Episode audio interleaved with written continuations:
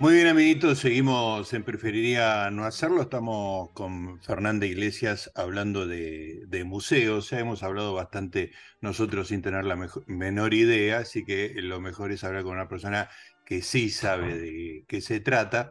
Vamos a hablar con una persona que eh, en realidad es conocida por otra cosa, aunque es nada más y nada menos que el director del Museo Nacional de Bellas Artes, que ya es bastante, pero además es eh, guionista o co-guionista de varias de las películas de Gastón Duprat y Mariano Con, algunas relacionadas con el mundo del arte, como El Artista, eh, Mi Obra Maestra, eh, hay bastante relacionado con el mundo del arte. Estoy hablando del señor Andrés Duprat, a quien saludamos en esta sencilla ceremonia. ¿Cómo estás, Andrés? Hola, Gustavo. Hola, Fernanda. ¿Todo bien por acá? Bueno, gracias por estar acá para charlar un ratito con, con nosotros este, sobre esto. En algún momento vamos, te voy a preguntar sobre los, tu mundo relacionado con los guiones este, que apareció en tu vida después que el arte, digamos. Pero vos sos arquitecto originalmente, ¿no? Sí, Sí, sí, soy polivalente, eh, polirrubro. Sí, pero está todo, bueno, vos lo sabés, bien relacionado, digamos, pues nuestras películas también tocan la arquitectura claro. y el trabajo de la gestión cultural, eh, el arte y el cine me parece que está, está ligado. Ahí Gastón y Mariano nos quieren que, que hagamos más películas sobre arte y cultura. está muy bien. Bueno, hay que, hay que, no mencioné El hombre de al lado, pero que justamente es la película sobre arquitectura, ¿no? En una, una, casa emblemática de, de, La Plata, de, diseñada por... Le Corbusier. Le Corbusier, muy bien. Te tenía miedo de meter la pata. bueno, Andrés, eh, con, con, Fernanda estábamos hablando de museos, organizamos el programa alrededor de una palabra, eh, cada, cada, uno de los, cada uno de los yo domingos. volví, yo volví de, de Europa hace poco y viste que en Europa es museo, museo, museo la cosa. Y lo que me di cuenta en un museo es que, bueno, es medio tonto lo que voy a decir, pero es fundamental ir con alguien que te vaya explicando, ¿no? Que te vaya contando todo. Eh, porque si no, es como, no sé, dar un- un- una vuelta al perro que no tiene ningún sentido si vos, eh, na- nadie te está dando sus conocimientos de lo que estudió y, y todo eso. Vos eh, trabajás en un museo y, y además de eso, ¿sos guía? ¿Alguna vez llevaste a alguien a dar una vuelta? ¿Cómo fue esa experiencia? Porque yo siento que como espe- espectadora estaba así, ah, con la boca abierta con todo lo que me contaban, ¿viste? Porque es como que se abre un mundo de, de conocimiento insospechado. Vos miras un cuadro y había un montón de cosas que no habías visto. Sí, bueno, yo con respecto a ese tema tengo eh, dos posiciones e incluso contradictorias en- entre sí. Por un lado, es verdad, hay una frase de Bruno Munari que a mí me gusta, que es un- era un diseñador italiano que murió, que, que, que dice, uno ve lo que sabe. Y e- es verdad, cuanto uno más sabe, más ve, porque Claro. tenés eh, como más bolsas donde, donde organizar, digamos, lo que uno va viendo. Eh, no sé, pasa al que, eh, alguien que no sabe de fútbol, como yo, por ejemplo, ves un partido y también te aburre porque como no sabes, Claro. Nada, estás un ratito viendo, va la pelota para allá. Después. Ahora, el que sabe, ve más, pues te dice, fíjate, ve cosas invisibles para, para Claro. el neófito. Pues dice, Claro. fíjate cómo eh, la defensa se está armando atrás, cerrando el campo, no sé, cosas de ese ti- tipo que tenés que saber para percibirlo, pues si no, no. Entonces, por un lado pasa eso, que cuando uno más sabe, más estudia, más se interesa, le saca más jugo a la cosa, ves más, eh, la relacionás, la pones en contexto, entendés gestos eh, y situaciones. Ahora, por otro lado, yo soy de los que combaten mucho, eh, eh, digamos, la función del arte como meramente como educativa, como solo pedagógica y que tiene un propósito, un fin y una interpretación unívoca, ¿viste? Vos decís, no, esto, el artista hizo esto porque quiere esto otro, y en realidad eso está bastante lejos, me parece, de, de la función si es que la tiene el arte. Creo que el arte es expresión humana y bueno, está ahí. Después uno se acerca como puede y, y creo que tenemos sobredesarrollado el approach intelectual ¿no? Por eso nos cae bien cuando alguien te explica y te dice, no, este nació en 1940, el tipo vivía en Alemania, pero después con la familia se fue. Entonces, por eso, fíjate los símbolos indígenas de Nueva Zelanda. O sea, esas explicaciones nos tranquilizan, nos hacen, bueno, estoy pisando, estoy entendiendo, pero a la vez son, son un poco tramposas por más que sean verdaderas, pues te llevan a mm. interpretar y traducir sobre todo una, una, un lenguaje que es el lenguaje visual si querés un lenguaje histórico, literario, ¿no? Ah, esto significa esto, esto lo ponen por esto, como las razones. Y lo lindo que tiene el arte es que no tiene tantas razones, ¿viste? A mí me mm. parece que acontece eh, y... Ahora... Eh, Uy, ahora pará, siento que fui manipulada. no, no, es que son las dos cosas. Claro, pero está, la idea de manipulación está bien, porque en lo que vos decís, eh, Andrés, en el sentido de que cuando hay una explicación y una interpretación, le quitas libertad al, espectador, ¿no? Eh, al, sí, al que consume arte. Ahora te quería preguntar respecto de esto que me parece súper interesante.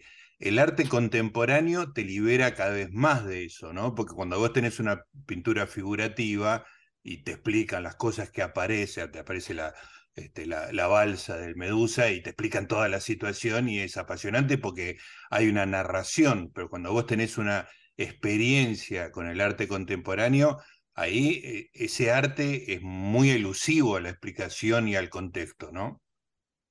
Sí, sin embargo, eh, fíjate que en toda muestra de arte contemporáneo hay un texto ploteado en la pared, o un papel o un folleto que te explica lo que tenés que ver.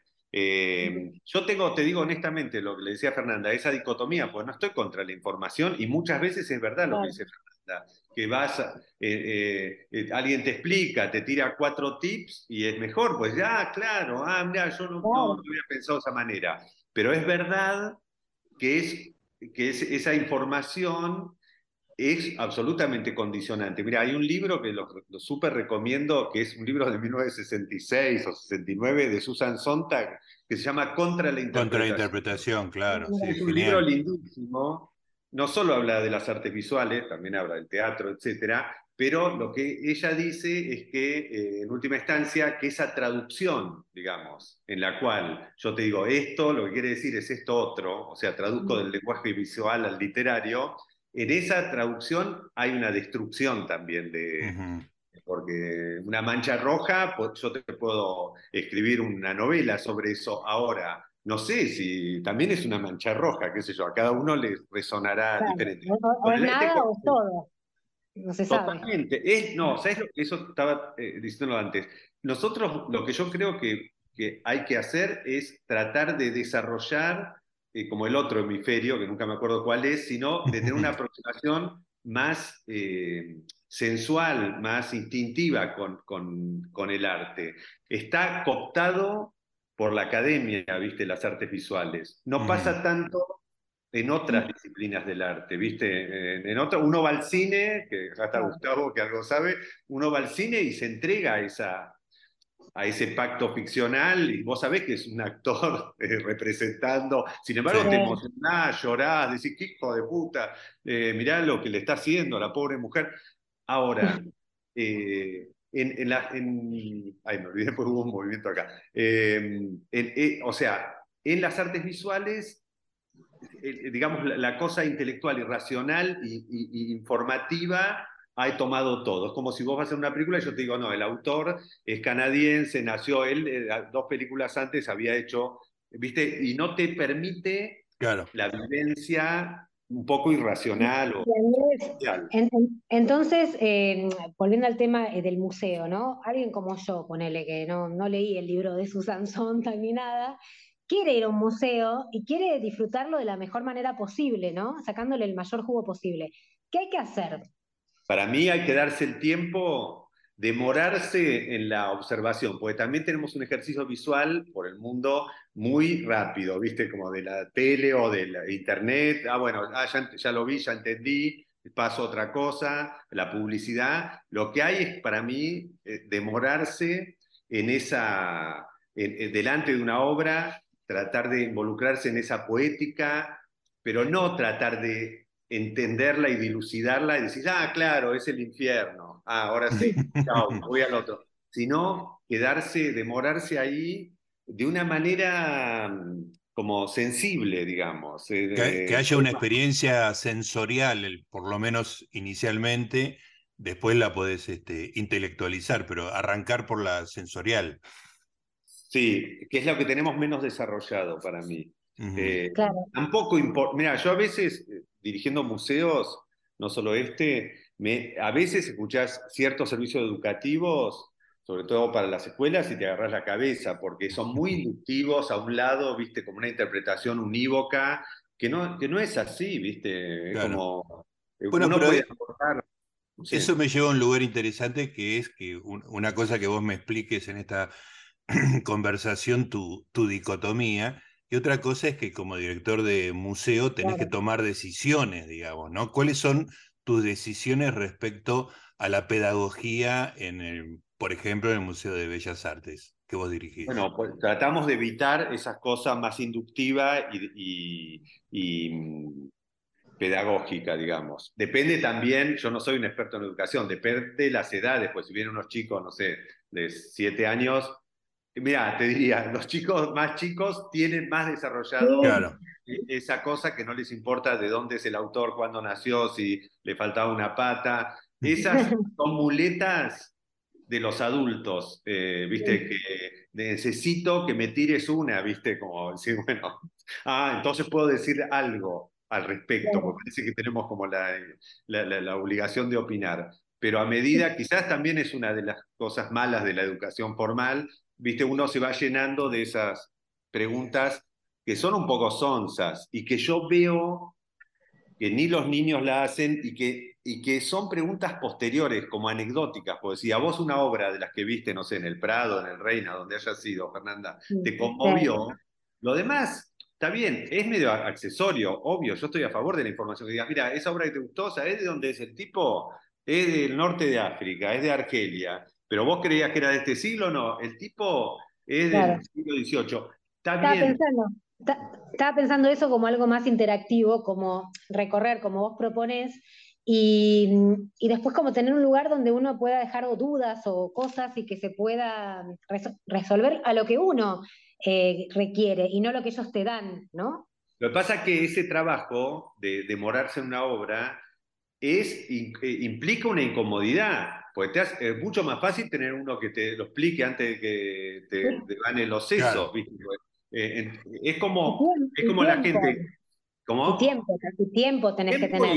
Y, angustia también, probablemente, por ahí, estás, por ahí no se te ocurre nada, no conectás, te sentís mal, te sentís fuera, te sentís un tonto. Viste, mucha gente también con el arte contemporáneo que se siente agredida, viste, porque dice, este me está enseguida uno está a la defensiva, ¿qué te está tomando el pelo? Que colgó. Está pavada, claro. Claro. O sea, enseguida reaccionamos en vez de, de permitirnos tratar de de comprender esa situación. Pensá que es una cosa rarísima el arte, por eso me gusta, digamos, porque es muy difícil de, de descular, de meter en caja, decir, no, esto ya está, ya la tengo clarísima.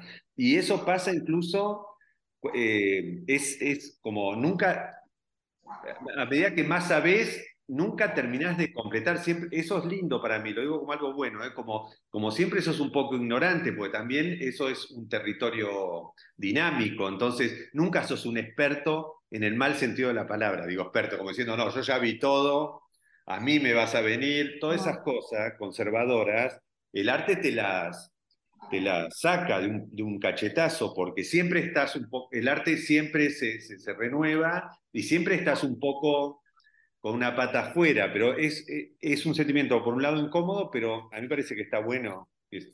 ¿Y cualquiera puede ir a un museo? ¿Es para cualquiera un museo? Justamente, eso es lo que la academia trató de que sea para una élite de doctores. Yo por eso digo que yo eh, un poco lucho contra eso, pues parece un territorio de doctores, ¿viste? De PhD en historia del arte, que el experto te va a decir lo que vos estás viendo. Y eso para mí es inaceptable, pues porque no es una ciencia, es una expresión humana. Si vos me decís, mm. no, estamos hablando de astrofísica y tenés que estudiar siete años en la NASA para entender, aproximarte a los conceptos y yo te digo, mira, tenés que tener esta base porque si no, no podemos hablar. Bueno, yo en, el campo de la ciencia te lo admito, decir que no, mejor no hablar de cosas que uno no sabe. Ahora, en el campo de la expresión humana, viste, aparte vos ves, los artistas no son eh, Susan Sontag, justamente, es una, persona que reflexiona. A veces hay artistas súper cultos y eruditos, y hay artistas que tienen como esa frescura, esa impertinencia, que hace que sea, que está, esté bueno lo que hacen, ¿no? Andrés, a, mí me... Perdón, sí, perdón quería eh, preguntarle esto. ¿Tú dale, pensás De, de, esa, eh, ese evento que se hizo en la rural, esa, esa cosa inmersiva de Van Gogh, viste, que es como, no sé, yo no fui, me pareció una pavada, pero ¿qué pensás de, de eso, como el arte usado como algo medio comercial? Sí, a mí, yo fui a algunas, ¿no? A esa justo no fui, pero fui a otras parecidas. A mí no me conmueve, me parece un poco una espectacularización. ¿Sabes qué me parece? Eh, igual la respeto, eh, me parece genial. Si va gente, ya está, que vayan y si les gusta. A mí, primero, no es lo que dicen, porque no es Van Gogh eso de ninguna manera, ni es eh, el autor que no es Klimt, no es ninguna de las cosas que venden, porque el autor tiene una propia poética y complejidad que no es esa, es otra, no es ni mejor ni peor tampoco. Vos querés ver un Van Gogh, andar, venite al Museo de Bellas Artes que tenemos Van Gogh colgado. Claro, tiene, tiene su materialidad, que esta es otra materialidad, digamos, ¿no? Esta es otra cosa que se mueve, que tiene eh, acerca, no es nada, yo no sé si estaría de acuerdo Van Gogh. Me parece como arte, arte para dummies, ¿viste? Como, bueno, vení acá que te ponemos música y más o menos te vas a entretener. tiene algo de eso, porque ¿sabés qué tiene? Que lo que yo veo es que es como que, como lo que hablábamos antes, que el arte te interpela, te deja un poco a veces en bolas delante de un cuadro, y esto, ¿y ahora qué hacemos? Entonces lo completan, como se sienten mal, es como yo te digo, no, mira, acá Aparte se mueve, que la pintura no se mueve, pero esto se mueve, se va adelante, atrás, es enorme. Tenés chill out, te regalamos cerveza. Como Lee, ¿viste? Falta que te manden a alguien a hacerte compañía. Entonces, pero eso también lleva las cosas a otro lugar, porque vos decís, no sé, fíjate, eh, la gente, yo cuando era chico, por ejemplo, iba a lo que es el Mozarteum, etcétera, al principio me reaburría, pero bueno, estaba bien visto ir a, escuchar música clásica. Ahora, eso implica un proceso, pues al principio realmente te embolás. O, la gente que empieza a escuchar jazz dice, pero es todo un trío, es todo lo mismo, ¿viste? Son distintas. Ahora, donde te metes en ese universo, empezás a ver los matices, no es todo lo mismo, y, empezás a disfrutarlo incluso. Yo creo que ese mismo esfuerzo, lo, con la lectura pasa lo mismo. No es que un libro lees una página y decís, listo, ya ah, me mató, ¿viste? No, bueno, tenés que darle un tiempo y es un proceso, me parece. Eh, entonces, esos son como un poco atajos eh, en relación a lo que hablamos, pero a la vez son divertimentos lícitos, ¿viste? Que, bueno, voy a ver el Festival de Colores. Claro, en tanto y en cuanto seas consciente de que lo que estás viendo es un espectáculo y no a Van Gogh. Exacto. Está. Andrés, eh, a mí me, fascina mucho el arte contemporáneo y me, da mucha intriga, y sobre todo el, rol de un curador o, de un director de museo. Cuando digo arte contemporáneo, digo eh, este, expresiones tipo el, mingitorio de Duchamp, ¿no? Que este, un tipo da vuelta un mingitorio y lo manda a un museo, a una, a una muestra de un museo, como diciendo cualquier cosa puede ser eh, arte. El, todo ese tipo de cosas que, a mí me han generado algunas experiencias muy impactantes, ¿cómo distinguís lo, lo real de lo ficticio, lo chanta de lo, de lo inteligente? Este, hay, hay algo ahí que se me escapa en el sentido de cómo evalúas eso. Y la pregunta anterior es si lo tenés que evaluar en realidad, ¿no? Es muy buena esa pregunta anterior. Eh, es verdad que, mira, el caso de Duchamp, que para mí revolucionó el arte contemporáneo realmente, no por el mingitorio en sí mismo, sino por el hecho de decir, ¿puede un objeto, puede un señalamiento de un objeto industrial ser visto de otra manera? ¿O hay que, está la cosa artesanal de la paleta, el mm. pincel y la pintura. Esa fue la gran revolución de Duchamp, que hace 100 años dijo, a ver, tomen muchachos, lo mandó al concurso de su urinario firmado con un seudónimo y puso un tema desafiante, ¿no? Eh, con mucho desparpajo, pero que a la vez te hace pensar, ¿viste? decir, eh, ¿quién lo hizo eso? Ahora, es verdad, eso decimos entre la gente del medio, del arte, que Duchamp eh, hizo tanto aporte como daño, ¿viste? Como pasa con muchos Claro, sí, sí. Abrió una puerta por donde entraron todos, digamos. Aún hoy, un siglo después, en nombre de eso, ¿viste? Eh, es verdad, abrió una puerta donde, ah, bueno, ¿por qué en vez de un urinario no ponemos, eh, no sé, cualquier cosa? Un lavarropas. Un lavarropas. Eh, ahora, es verdad para mí que no hay que, lo que dijiste vos, Gustavo, primero, no hay que ponerse en juez en eso, hay que tener una actitud como más libre de eso. No nos están tomando el pelo, no es contra nosotros, y hay que tener un espíritu juvenil, de verdad, para, para darnos el tiempo de, encontrarle la poética. A mí me pasa, te digo, con la gente más joven, ahora que tengo unos años, que no conecto, viste, eh, a veces, realmente, pero tengo re buena voluntad. Pero, viste, vos decís, bueno, eh, incluso yo con la música, claro. incluso escuchás la letra, tomás el esfuerzo y a ver qué está diciendo este placo que se mueve así, eh, toda la cara, y vos lees el texto que lo, estoy seguro que lo hará genuinamente o no, no importa. Y, viste, no son los problemas míos, o sea, no, me interesa. es otro eh, universo. Entonces, eso también pasa en el arte. Vos decís, bueno, la problemática de este, de este artista o lo que el tipo aborda como problema, a mí ni fu ni fa, pues es un tema que no me interesa o pertenece a otra geografía o otra idiosincrasia que, que yo no es que lo tenga resuelto, sino que no me, no me resuena como conflicto. Entonces, yo soy muy cuidadoso con eso. Por general, eh, uno tiene la tentación fascista de decir, ah, este es un estúpido, esto lo hace, esto ya lo vi. Y después hay otro problema que yo veo ahora, que es, la, porque claro, estamos en el siglo XXI, el siglo XX fue súper rupturista y vanguardista. O sea, hubo experiencias radicalísimas, más que las que uno ve ahora incluso en las artes visuales. Entonces, esa cosa también del sabiondo, de decir, este me merece asustar con esto, que yo, eh, eh, cuando en los 70 pasaba esta cosa, esa experiencia más radical, más loca, absolutamente, sin los controles que hay ahora, por supuesto, es, esa, eso es verdad, pero a la vez te, te, pone en un lugar para mí bastante feo, de decir que como de tanguero, que vos decís, no, pibe, esa yo ya la vi, y creo que el arte evoluciona, siempre nos deja un poco afuera. Yo tengo más afinidad con cierto periodo.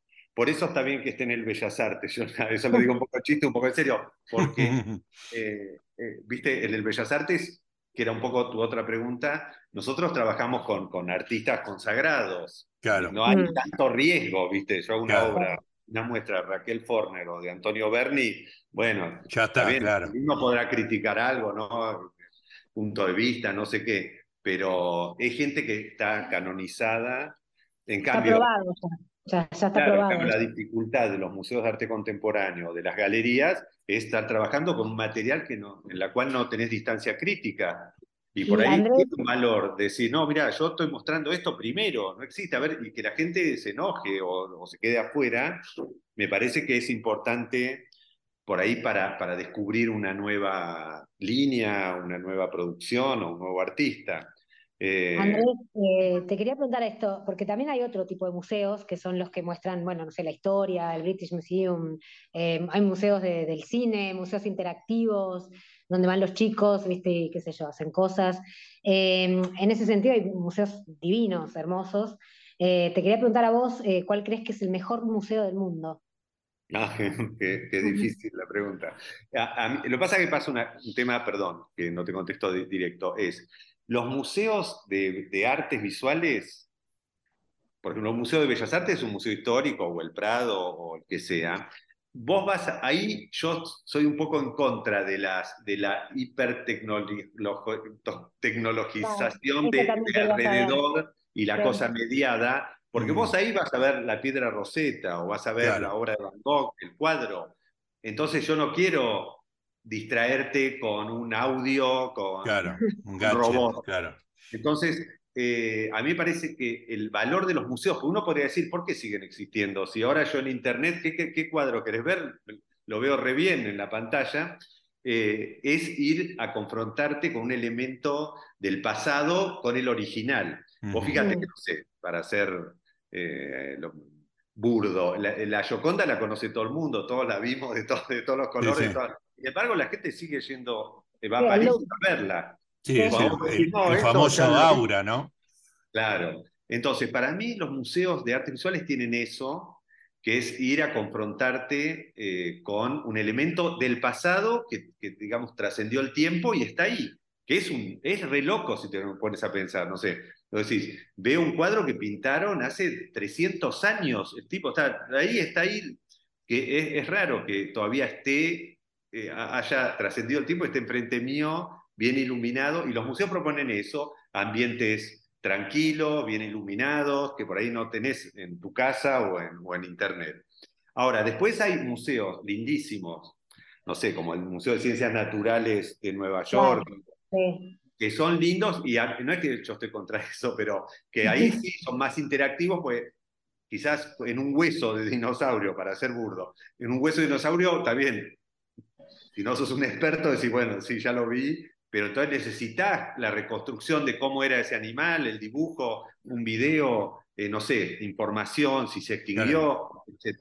Eh, pero en, el mundo de las artes visuales yo estoy más por una cosa más cruda, sin eh, que te confronte, que te invite a, ese, si querés, ese esfuerzo ¿no? de, interpelación que produce una obra. Que tiene que ver tiene que ver un poco con lo que decías antes entre la diferencia entre hablar de ciencia o técnica y arte, ¿no?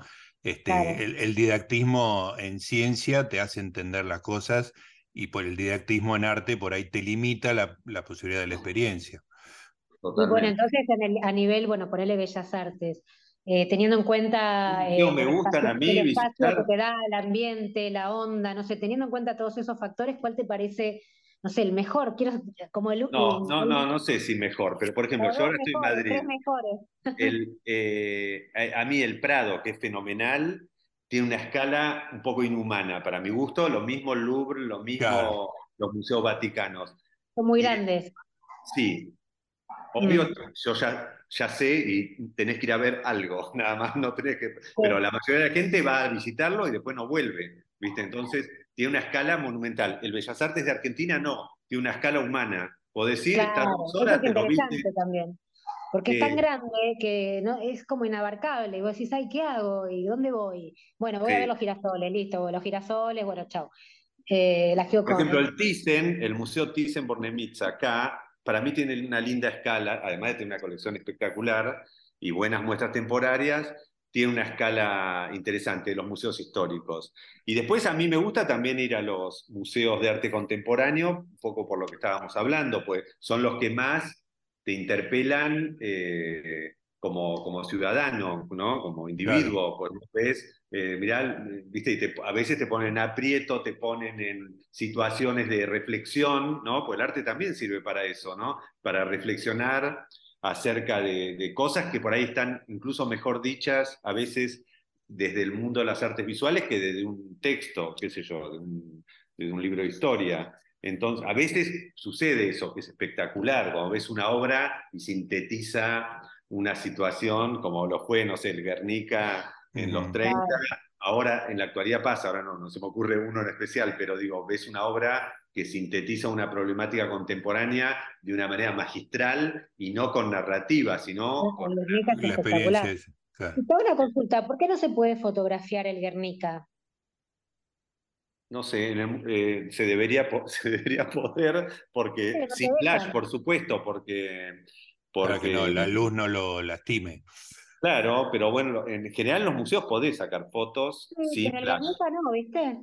Y para hacerlo más exclusivo, o sea, vamos a hablar con el director. Eh, no creo que pase nada con un teléfono, pero no, no. ¿Sabés por qué puede ser? Ahora que lo preguntás, para que circule la gente, quizás. Eso ah, para que no se detenga, claro. Porque es tan grande y necesitas eh, como que no estén todos parados adelante, puede ser. Andrés. qué me pasó en el último? Bueno, fui a la National Gallery y acerqué como mi dedo para señalar algo. Ni toqué la, la pintura, pero se me vino un guardia al humo. No toque. No, no le toqué, le digo yo, ¿viste? Bueno, eso por dos cosas. Una, porque por ahí te conocen, eh, tu fama No. trascendió internacionalmente. No, y otra es porque está todo muy alerta ahora con estos eh, grupos, eh, esos activistas, Sí, la- que la verdad que es una locura lo que, lo que están haciendo. sopa a los cuadros, sí. Es increíble, yo no puedo creer. A mí me parece una acción, ya que estamos hablando de actualidad, me parece una acción estúpida realmente, pero no por conservador, ¿eh? Primero que si hacen un daño real, como no están haciendo por suerte, pues siempre hay vidrios, protecciones, es una cosa irreversible. Pero sobre todo, a mí lo que me llama la atención es que de lo- es muy poco eficaz como acción, porque nadie habla de los reclamos que de hecho ni yo lo sé bien. Claro, no te das. Exacto, sí, sí, sí, está bueno eso. Decís, ah, atentaron contra los girasoles. ¿Qué Claro. querían? Claro. no sé, qué sé No yo. tengo idea, no me importa en el, en fondo. pregunté qué querían y bueno, ahí me explicaron un poco. No, te lo Ya ni explica. lo- Lo que digo que no funciona la relación Claro. metafórica Claro. entre. Porque, ¿qué tenés contra los girasoles de Van Gogh? Pues si vos decís, no, mira, esto es un cuadro donde hay un blanco que en vez de caballos, hay gente de raza negra sometida y le pega con un látigo. Bueno, uno puede estar diciendo algo con, con la vandalización de esa obra, como Claro. no queremos más esto, no sé. Sí, Ahora, pero eligieron al más marginal de los, de Claro, los pobre pintores, ¿no? El pobre hombre al costado de la sociedad. Escúchame, ¿y tuviste, estás pensando por lo menos en algún tipo de, de cuidado, de seguridad especial Sí. en tu museo? Sí, mira, por suerte en Argentina, cruzo los dedos, toco Sí. madera por esto, eh, no está esa práctica, ¿viste? Pero nunca digas nunca también. Es re- realmente es una práctica un poco pequeño burguesa europea, ¿viste? De ir a los museos a hacer semidaño para llamar la atención. En Argentina también tenemos otros problemas, eh, entonces no, no pasa. No quiere, no quita que algún grupo de lunáticos lo emule por alguna razón. Nosotros eh, eh, estamos alertas a eso. Claro. Eh, pero el museo, de paso me sirve esto como difusión, Claro. el museo tiene, no sé, tiene muchísimos, tiene sistemas de seguridad de cámaras, pero además tiene muchísimos guardias de seguridad. Eh. Tiene uno, una persona por sala, permanentemente, en el caso de Bellas Artes son 42, o sea, está muy controlado. Es verdad que la naturaleza de ese daño repentino, viste, que como si yo estoy al lado tuyo y saco un cuchillo y te lo clavo, es difícil de...